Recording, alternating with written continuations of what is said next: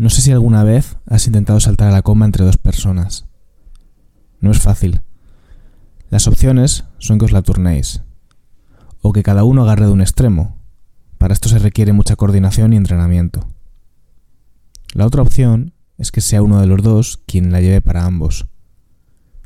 Ayer pensaba sobre esto, en por qué algunas personas aceptan que el juego acaba cuando solo uno de los dos quiere y se reinicia en las mismas condiciones. Como no puedes hacer nada más, solo te queda sentarte a llorar, disimular y quedarte esperando a que el otro se congracie contigo y te dé un poco de comba. Yo no jugaría ese juego. Quiero ser dueño de mi partida, de mi vida, de mi autoestima.